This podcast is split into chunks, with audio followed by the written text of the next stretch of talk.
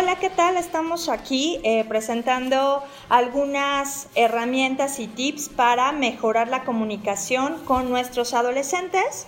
Yo soy Alika Amarillo, psicóloga del Colegio Celta de la sección Middle School y eh, estoy aquí por el gusto de compartir con ustedes algunas eh, estrategias que podemos utilizar como papás para comunicarnos con nuestros adolescentes. En esta etapa de los adolescentes se vuelve una complicación porque ellos están pasando por una cantidad de cambios fisiológicos, psicológicos, sobre todo emocionales que eh, limitan mucho la comunicación con los padres y con los adultos en general. Entonces, es muy importante comunicarnos y más en estas etapas donde hay muchos más factores de riesgo. Los adolescentes buscan independencia, buscan su propia eh, su propio espacio y sobre todo que los amigos se vuelven muy importantes, ¿no? Las redes sociales que ahora eh, y el uso de las tecnologías que también limitan mucho la comunicación porque se comunican a través de pantallas, a través de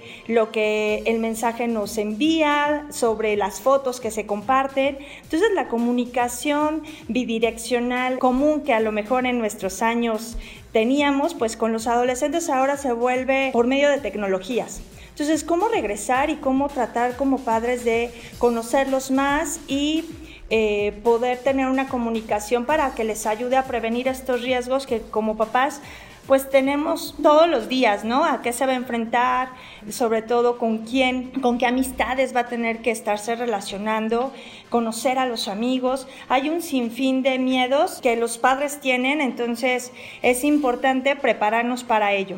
Algunos tips, primero tener claro que la comunicación siempre va a ser cuando alguien escucha y el otro quiere compartir. A veces los padres nos quedamos con las preguntas cerradas, ¿no? ¿Cómo te fue hoy? Bien. ¿Qué hiciste? Nada. Estas respuestas que son completamente cerradas y que los padres se quedan sin mucha explicación y que a veces también los padres no saben hacer las, las preguntas adecuadas, solamente se centran a las respuestas que ellos quieren escuchar. ¿Me fue bien en el examen? ¿Qué tal tu día? De repente las preguntas suelen ser más como con una explicación que el padre quiere de que ellos tuvieron un buen día, más que abrir una comunicación, es al contrario, cierran como la la intención de la pregunta. Entonces, poder preguntar de cosas que a los chicos les interesa puede ser lo más importante que se puede hacer. Vamos a ir como por partes. Es importante platicar con los chicos, sobre todo no juzgar, no juzgar lo que ellos nos van a estar platicando. Generalmente los padres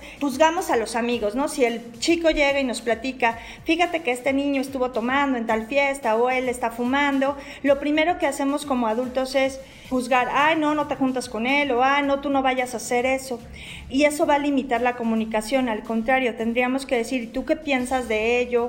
¿Tú crees que es positivo para él? Invitarlo a que no se juzga lo que él nos platica puede ayudar a que haya más comunicación y que sobre todo ellos puedan tener una reflexión de lo que están viviendo, más que una crítica, sino que nosotros como padres podemos irlos ayudando a reflexionar sobre lo, que están viviendo. Entonces, primero y sobre todo es evitar el juzgar, ¿no? El juzgar a, lo que ellos nos están platicando.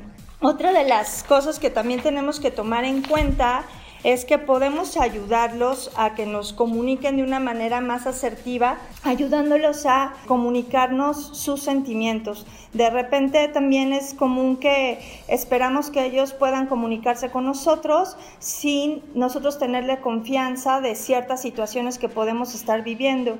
Los papás eh, generalmente limitan las preocupaciones que pueden tener laborales, económicas, ¿no? familiares y esto también es parte de lo que hay que empezar a hacer para fomentar la comunicación. El padre tiene sentimientos, los adolescentes tienen sentimientos y de repente es, pero ¿por qué te sientes así? No es para tanto, no debes de estar tan triste porque tu mejor amiga te dejó de hablar. Y lo que estamos haciendo es nuevamente cerrar la comunicación con ellos. Es importante hacerles observación, oye, noto que estás triste, observo que llegaste de la escuela un poco molesto, algo pasó. Es importante comunicar a través de los sentimientos y que a veces una cara o la comunicación no verbal nos dice más y podemos abrir la comunicación desde esa, desde esa interpretación de cómo llegan. Antes de preguntar cómo te fue en la escuela, cuando el niño o el adolescente nos va a decir bien, podemos ir al sentimiento y decirle, observo que llegaste con mucho enojo, algo te sucedió y de ahí abrir el canal de comunicación. Darle importancia a todo lo que dice en este mm, tiempo donde también los padres están tan llenos de actividades, estamos eh, trabajando al mismo tiempo, llevamos el celular, estamos escuchando música, hay muchas actividades que se tienen el día a día, pero sí es importante que cuando un adolescente se va a acercar a platicarte algo, dejar lo que se esté haciendo para ponerles atención. Es muy común que los adolescentes vivan el tú nunca me escuchas, ya ves para qué te cuento, siempre estás contestando el teléfono, me estás interrumpiendo y entonces les damos las herramientas para que ellos piensen que siempre estamos poco atentos a sus necesidades. Recordando que los adolescentes viven el siempre y el nunca como parte de su vida cotidiana. Entonces tenemos que darles la importancia a lo que se dice y generar espacios de comunicación. A ver, me vas a contar algo en ese momento, volteo a verlo a los ojos, dejo la pantalla, dejo la laptop, dejo eh, la cocina y me pongo a realmente escucharlo. Porque en ese momento es importante darle el espacio no dar lecciones. Somos muy partícipes a darle lecciones, a decir, ya ves, eso te pasó por tal. Debes de ser más cuidadoso porque ya te había dicho que si lo hacías de esta manera te iban a reprobar. Es bien importante en el momento que ellos comiencen a decirnos algo, comentar, ¿y eso cómo te hizo sentir? Creo que de aquí aprendiste tal cosa, pero no darle lecciones de lo que hubiera sucedido si él tiene que darse cuenta de que lo que hizo tuvo una consecuencia. Ya no tenemos que volverle a recordar que eso fue algo que ya se le había previsto, ¿no? El chico aprendió de ello y eso también nos va a dar muchísima más confianza porque no se va a sentir juzgado, no se va a sentir que no es importante y sobre todo estamos ayudando a que reflexione sobre lo que está aprendiendo, ¿ok? En, en sus relaciones sociales es importante también ayudarle a, que se sienta eh, escuchado. Muchas veces los adolescentes no se comunican porque se sienten avergonzados de lo que van a decir o también como que pueden no tomar tan en serio la situación. Los padres estamos muy acostumbrados a que cuando hablamos con nuestros hijos esperamos que nos platiquen algo de nuestro agrado y hay que estar muy abiertos a que quizá lo que nos platique no será de todo nuestro agrado y quizá nos genere ansiedad, preocupación, angustia, porque quizá el contenido de esta plática sea algo que no esperábamos. De repente también es hay que, hay que darnos cuenta que nuestro adolescente está creciendo, que ya no es un niño y que los problemas que tiene son ya de preocupación. Pero hay que mantener la calma, siempre tener una escucha sin juzgar y empezar a darnos cuenta que este adolescente está creciendo y tiene nuevos intereses, nuevas preguntas y no tener miedo a hablar de la sexualidad, de las cuestiones de drogas, de eh, el tipo de tecnología y lo que se está usando en esta tecnología, ser abiertos a todos estos temas que de repente son como tabú, eh, pensar que un adolescente es mejor que nos lo pregunte a nosotros a que vaya con el amigo y le pregunte sobre métodos anticonceptivos, sobre su primera relación sexual. Si nosotros tenemos este canal abierto, podemos realmente ser partícipes de cómo prevenir estos riesgos. Pero tener la mentalidad abierta y decir, quizá esto no va a ser de nuestro agrado, pero hay que escucharlo. los errores en la comunicación entre padres e hijos adolescentes tienen que ver en que generalmente los adolescentes nos califican.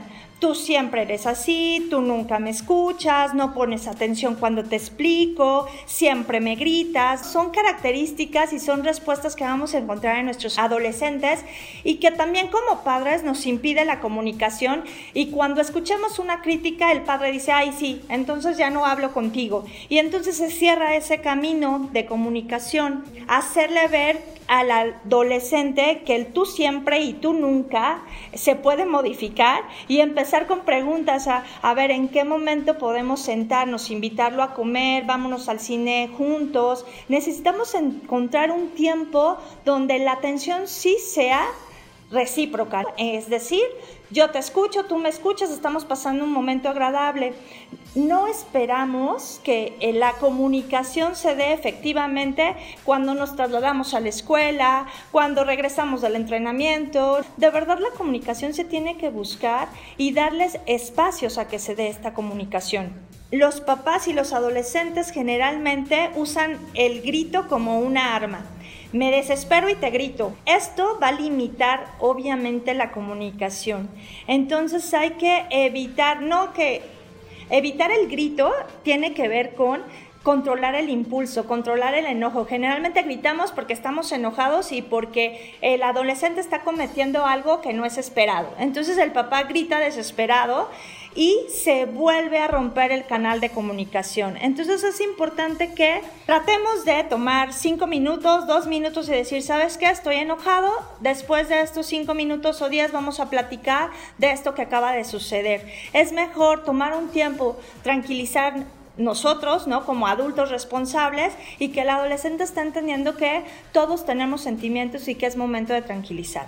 Hay dos libros que me parece, me parece importante compartir. Los papás también tenemos que prepararnos para comunicarnos, porque la comunicación tiene que ver también cómo manejamos nuestras emociones y nuestros sentimientos. Les voy a recomendar estos dos libros que creo que son muy importantes para abrir estos canales de comunicación.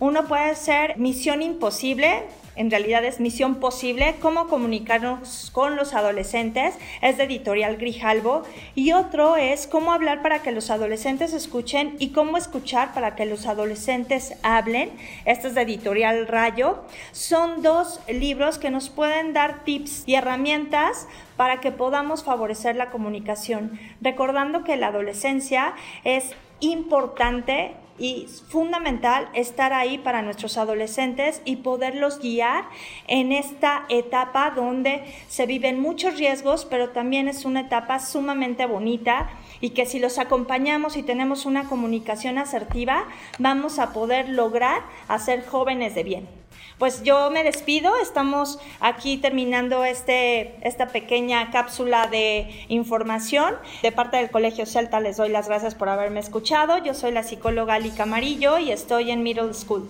Con orgullo Celta soy.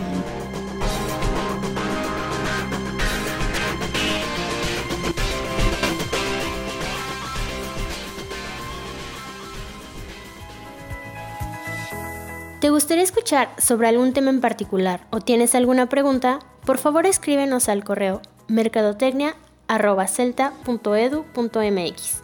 Si estás interesado en conocer nuestra oferta educativa que el Colegio Celta Internacional tiene para ti, por favor comunícate al 227 3600. 227 3600 en la extensión 140. O bien visita nuestro sitio web www.colegiocelta.com.mx. Nos podrás encontrar en redes sociales como Colegio Celta Internacional y Prepa Celta. No olvides suscribirte a nuestro canal de YouTube, donde encontrarás más contenido de interés.